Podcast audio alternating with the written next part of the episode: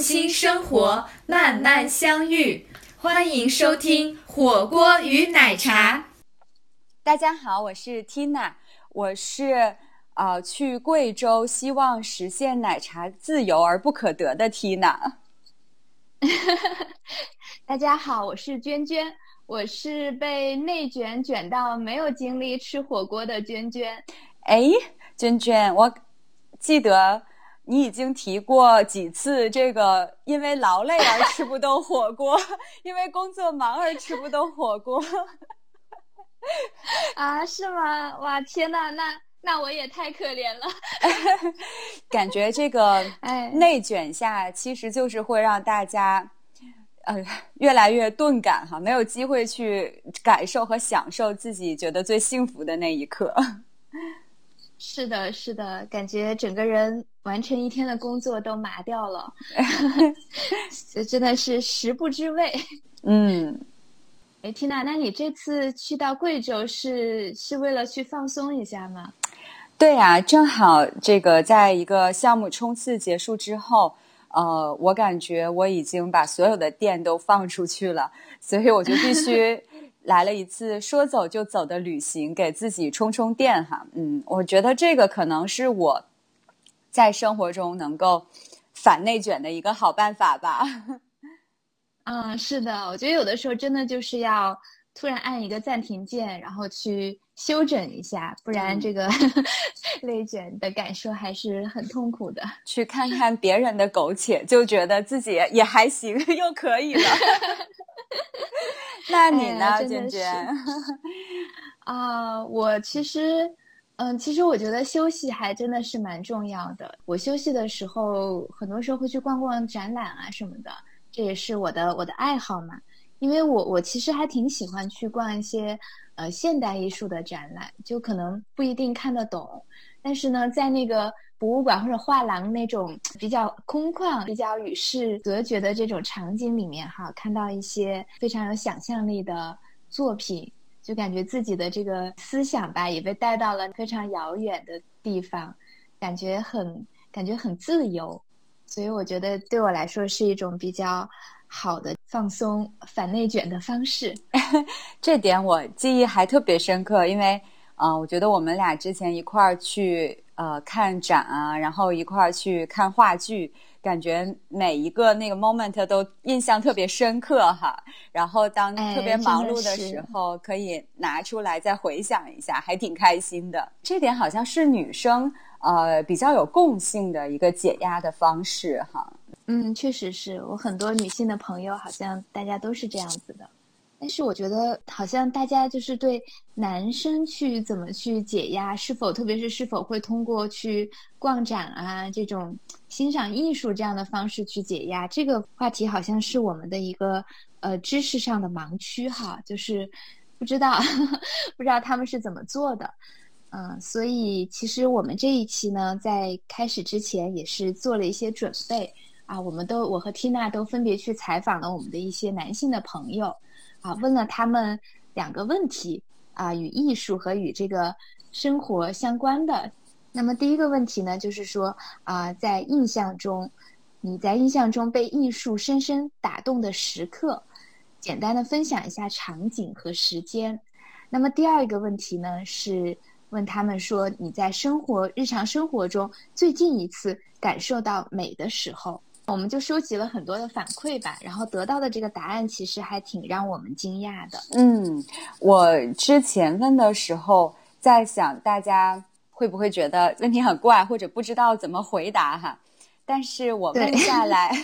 几位朋友之后，呃，我觉得还挺让我惊讶，而且是觉得发现了身边朋友的 B 面的，就是 A 面肯定是嗯比如在工作上的这种。啊雷厉风行啊，或者每天的这种忙碌，呃，但是避免我觉得其实是拉近了彼此之间的距离的。我觉得他们跟我分享的答案啊，都让我感受到，其实男生也还挺有细腻的那一面的。然后，其实大家是的，的感受的这种层次的丰富度是不亚于女生的。而且，我觉得大家跟我的这种分享，啊，我觉得反倒是更接近内心的，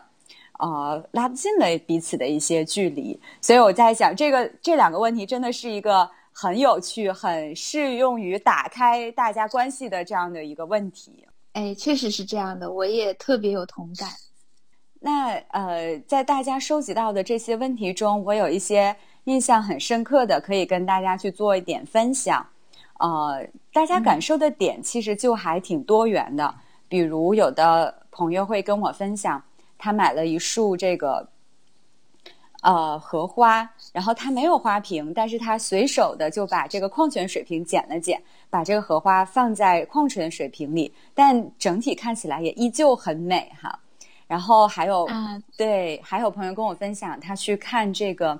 呃音乐剧呃《悲惨世界》的时候，有一些片段和画面给他带来的这种震撼。然后这点其实我就很有共鸣，像我之前。其实已经多次刷了那个，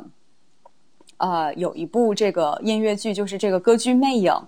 然后每一次当这个女主和这个幽灵剧院的幽灵从那个远处划船推进过来的时候，我也都就是总会这个眼泛泪光哈。我也不知道为什么，但是 总是能够在心灵的某一处打动我。呃，然后包括还有朋友，我觉得很有趣。他一开始的时候就跟我说：“说放过我吧，我回答不了这个问题。”然后，但是过一会儿，他跟我的分享，其实我觉得也都很有趣。然后，包括他最后他说：“最近一次感受美的时候，应该是捡到你工卡的时候吧。”然后，我当下就心中暗暗给他的情商点赞。哇，这个太厉害了！咱们这个节目真好，就做为了这个节目做准备，还能收获很多这个心花怒放。对，其实我我也是特别有同感，因为我的这些呃男性的朋友，确实在生活中也是第一次知道啊，原来其实男生也会通过艺术去解压，或者说他对艺术的感知能力也是有各式各样的这种感知的，而且很多人会觉得艺术能够带给他一种。心灵上的安慰哈，有人形容叫做心灵上的按摩啊，然后也有很多的朋友会觉得说，呃，其实他们会被艺术、被美的这种震撼力。有深深的共情，产生非常强烈的情绪的激荡，哈，把自己从比较呃内卷的日常的生活中，相对可能麻木一点的状态里面给拉出来，啊，我觉得他们让我很惊讶，没想到男生其实也有非常强的这个共情的能力，呃，像我有一个朋友，他就讲到说他在看电影《珍珠港》的时候，他对结尾的那个呃男女主角的对话印象特别深刻。当时这个男主角问女主角说：“你见过珍珠港的日落吗？”啊，女主角说：“当然是从空中看的嘛。”然后男主又问道：“接下来两个人就陷入了这种默契的沉默。然后这个飞机就带着他们两个翱翔在珍珠港的日落里面。啊，他当时写了非常长的一段，而且写的非常的这个文字啊，我觉得功底很强啊。他说：“阳光从。”对，哎呀，真的很厉害！阳光从漫漫云层间洒进来，飞机穿梭于金黄色之间。他后来在出差的时候，有一次刚好就是在呃机场，然后看到了日落。后来起飞的时候，他睡着了，醒过来就看到自己的飞机也是翱翔在金色的穹隆之间。哈，啊，他又听着听着这个梁博的日落大道，然后整个人就陷入了立体的美景的渲染之中。哇，我觉得。这个人好浪漫啊，真的是挺挺挺有意思的。嗯，还有的朋友他讲他们去出去旅行，看山看水听雨，嗯，非常非常细腻的画面。说这个看到雨水从石头和台阶和石壁上去慢慢汇成小溪啊，感受到了美。哎，我觉得这些反馈吧，都让我觉得还挺挺惊讶，也挺惊喜的。嗯，感觉就是其实是很有层次感的，不会单纯的说嗯就是日落很美。你看，他还是给你描绘了这个画面他，有自己的创造哈，对就像哦，对他最后还把这个画面拍照手机有拍下来啊，就像你那个朋友他会自己去插花一样，我觉得都是除了感受以外，其实还会自己去创造，真的很厉害。嗯，有一种表达，对的，对的。嗯，觉得确实是啊，就是艺术啊，或者是电影啊，我觉得给大家一个切口，它是一个切，就是成年人世界的切入点，然后你可以把你的这种情绪找到一个窗口去进行释放和表达哈，嗯，但是我也是的，是的，我一直有一点 concern 的就是，那么电影是电影是一种艺术嘛？对，对，其实哎呀，这个就是我我其实也特别想分享这一点，因为我的很多的男性朋友他们都讲到了，包括刚刚那个男生哈，就是都讲到了电影带给他的震撼。呃，我自己会觉得这个其实真的是，嗯，电影本身，因为大家都讲这个电影艺术，电影艺术嘛，它确实呢是一个非常很多艺术的一个集合哈，就是比如说它的文本台词可能是非常好的文学，那么它的这种画面可能又是这种视觉艺术的享受，那还有它的音乐啊、就是它是一个非常好的很多的呃这种艺术的一种集合。啊，像我另外有一个朋友，他讲到他去看那个《大明王朝一五六六》嘛，他说他在随着年纪的增长，哈，不同时代看都有不同的这种感悟。然后他说他现在就觉得，现在因为时间越来越碎片化，然后生活很忙碌，对生活是很钝感的。但是呢，通过这样的一些艺术，其实有一种去提升心率啊，去这个受到了激发以后，能够去激发自己的活力，唤醒自己的这种精神哈，这样的一种作用。那我觉得，其实从这个角度来说呢，电影当然是艺术，因为它可能是在这个工业化，而且它是这个工业化时代，就是它非常好的一个成品。它把各种各样的艺术，特别最能抓住人的心灵和眼球和触觉、听觉的这些东西，非常艺术化的融合在一起，然后讲了一个故事，能够得到大家的共鸣，然后让大家在日常生活中去，呃。去唤醒大家，我觉得他从这个角度来说，呃，是一个艺术。嗯，但是呢，从另外一个角度来说呢，我觉得它也有一些它的，嗯，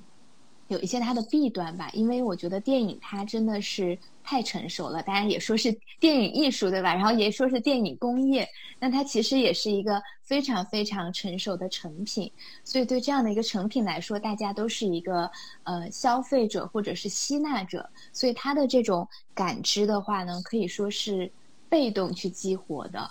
啊，特别是就是当大家本来就比较钝感的时候，能够有这样的一个刺激是很好。但同时呢，因为是很被动的，所以这个刺激相对带给大家的感受可能也是比较，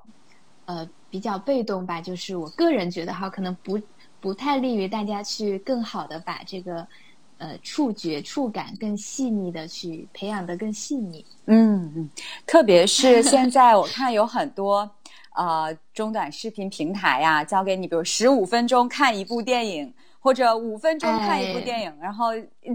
甚至有 一些就是几秒就可以让你掌握了这个所有的电影，然后他把电影里所有的梗都给你抛出来去解析。那有的时候，我觉得他就是、嗯、因为其实他做这个视频，可能他用了很多时间去揣摩，然后所以他已经把。这个电影所有能够感受到的东西都给你剖析和包装起来了哈，就让人觉得说，那我干嘛还要再花时间去体会、感受、提炼和总结呢？可能我也再花时间，也不会有人家已经做好的这个更完整哈。所以其实、嗯、是的，对，反倒它是就是一个成品的成品，对它阻碍了我们的这种感受和表达，嗯。嗯，是的。然后其实这个我就会，我现在渐渐的就好像没有以前那么喜欢，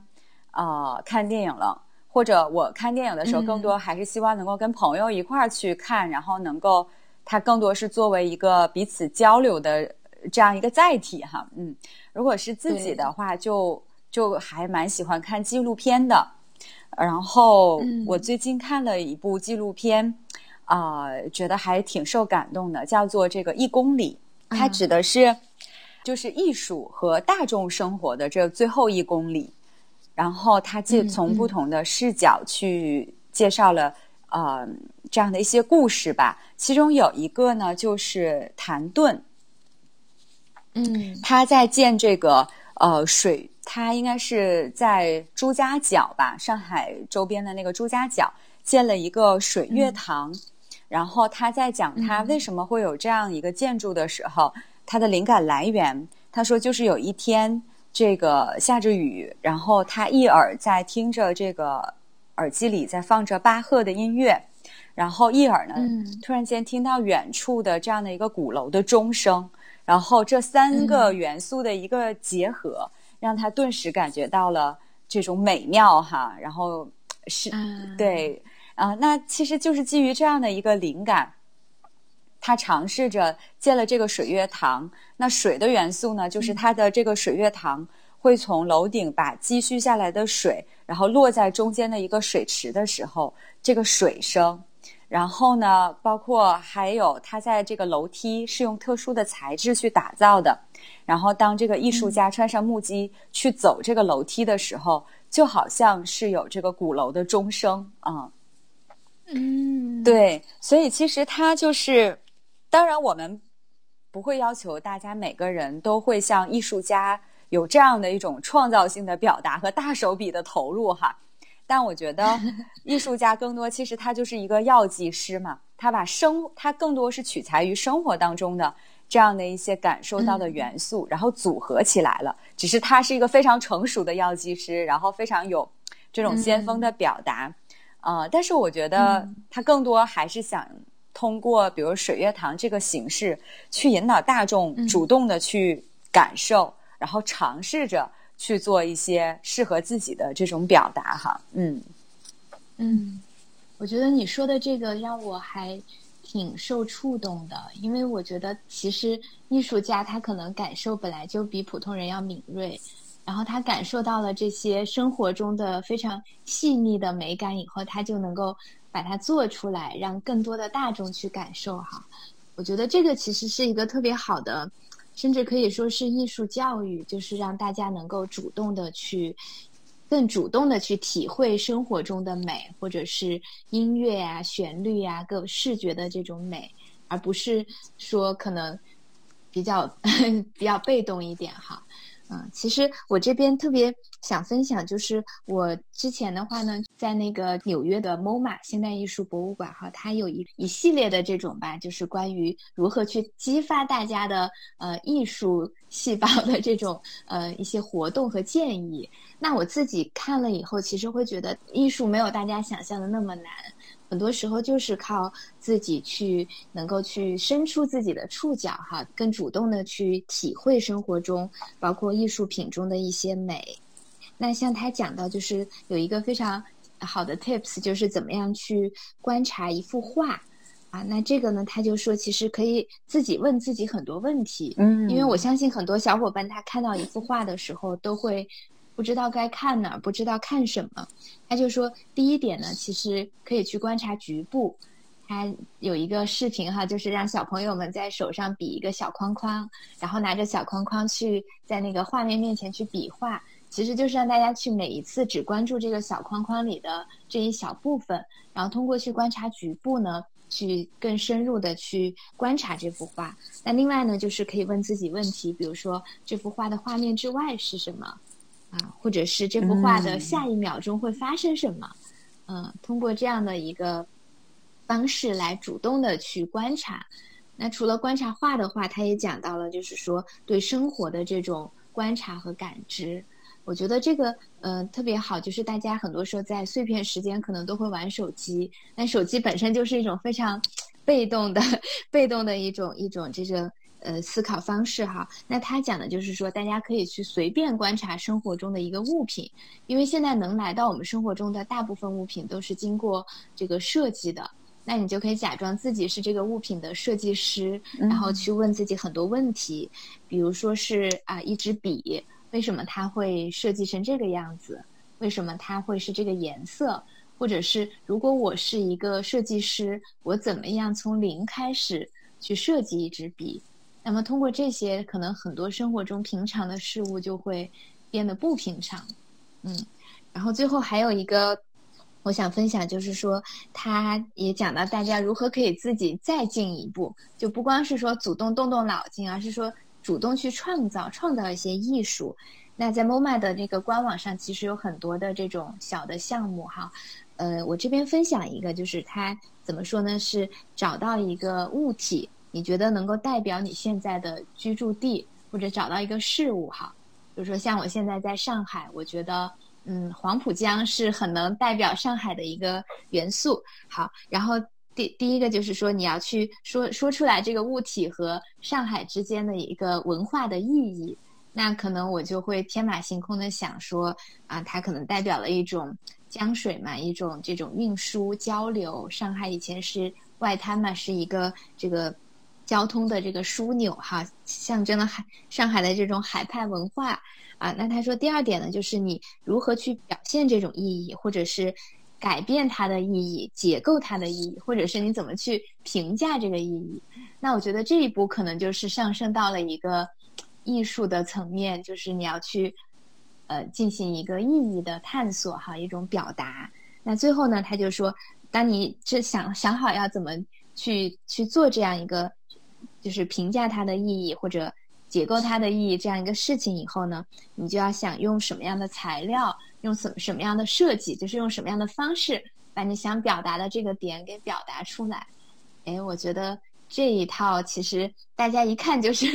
非常现代艺术好的一个思路，但是其实如果你自己做出来了以后，你就可以说自己哎，我做了一个艺术，对吧？我觉得这个还挺，嗯，挺挺有让让人挺有启发的。嗯，我觉得这三步其实它就是在引导大家，一个是加深对生活的这种啊观察感受的颗粒度，然后其实第二步它引导大家去。实现了这个从感受到表达的这个最后一英里哈，其实这些问题它就像是一个呃指南，一个手册，引导大家主动的去思考。然后其实最后一步，它已经完成了这个艺术落地或者说成型之前的那个前期构思了哈。是的，是的，哎，我所所以，我我真的是觉得艺术的话离大家都不遥远。但是可能像你说的，每个人的这种颗粒度是不一样的。有些人可能他特别特别细腻，他已经是一个艺术家了。那有些人呢，可能会稍微这种呃钝感一点儿，嗯，特别是我们大家这个打工人吧，可能都都是比较比较钝感的。嗯，但是我觉得艺术的意义就是把大家从这种钝感的状态给嗯解脱出来、解放出来，或者暂至少暂时的解放出来。然后呢，能够去更敏锐的去感受这种生活和生活中的美好吧。嗯，而且我现在渐渐觉得，其实所谓的艺术也好呀，这种审美的，呃也好，它其实不是一个进化的产物，而更多是一个回归初心的产物。就其实他们不是说我们要成很成长了、很成熟了才会。长出这部分感受，而是其实我们在孩子的时期是有这样的表达和感受的。包括我们看到很多这种孩子的创意、孩子的画作，就是让你觉得，哎呀，怎么会有这样的一种组合和思路？就是因为我们没有受到这个社会的毒打和范式的加持，更多是贴近内心的。所以，其实有的时候，我觉得当生活的这种忙碌下的时候，呃，我们更多的。可能回归到内心，就是我们本来解脱和这个告别内卷的一个很好的切入点。那其实去尝试这样的一种生活的观察和表达，就是一个非常好的这个处方吧。然后，其实我觉得我们倒也不用想着一定要拿出一个一整块的时间。然后会觉得生活这个工作已经这么忙碌，怎么会有这样整块的时间去做这样的一些提炼 哈？好累啊！其实只要当你哪怕像前面提到，你在飞机上看到这样的一个呃落日也好，就是当你稍稍有了这样的一些触动，你愿意停下来和你忙碌的生活嗯。做一点点的这种边界和切割，然后给自己嗯。十五秒、三十秒的时间去感受，嗯。然后去去记录哈，去引导自己做嗯。思考和表达。那我觉得就已经足够了哈，对于我们常人来讲，嗯。对，我觉得就是不是说要把这个事儿搞得很费劲，或者为了做它而做它，而是说有的时候在头脑很僵硬的时候，能够想到一个方式去 调戏一下自己的头脑，让让他更让他更开心一点，让他就是稍微活泛一点哈。有很多嗯的方式。那我们觉得艺术其实是非常好的一种方式，它能让我们从这个这种范式化的生活里面去脱离出来。嗯那今天我们其实讨论了一个问题，就是为什么个人需要艺术啊、那我们其实还有一个想讲的事情，就是为什么我们整个的社会作为一个整体吧，作为人类，作为一个群体啊，为什么需要艺术？那因为时间的关系呢，我们今天就先聊到这里。下一期呢，我们会继续社会为什么需要艺术这个话题。嗯，好，那么。用心生活，慢慢相遇。火锅与奶茶，我们下期见。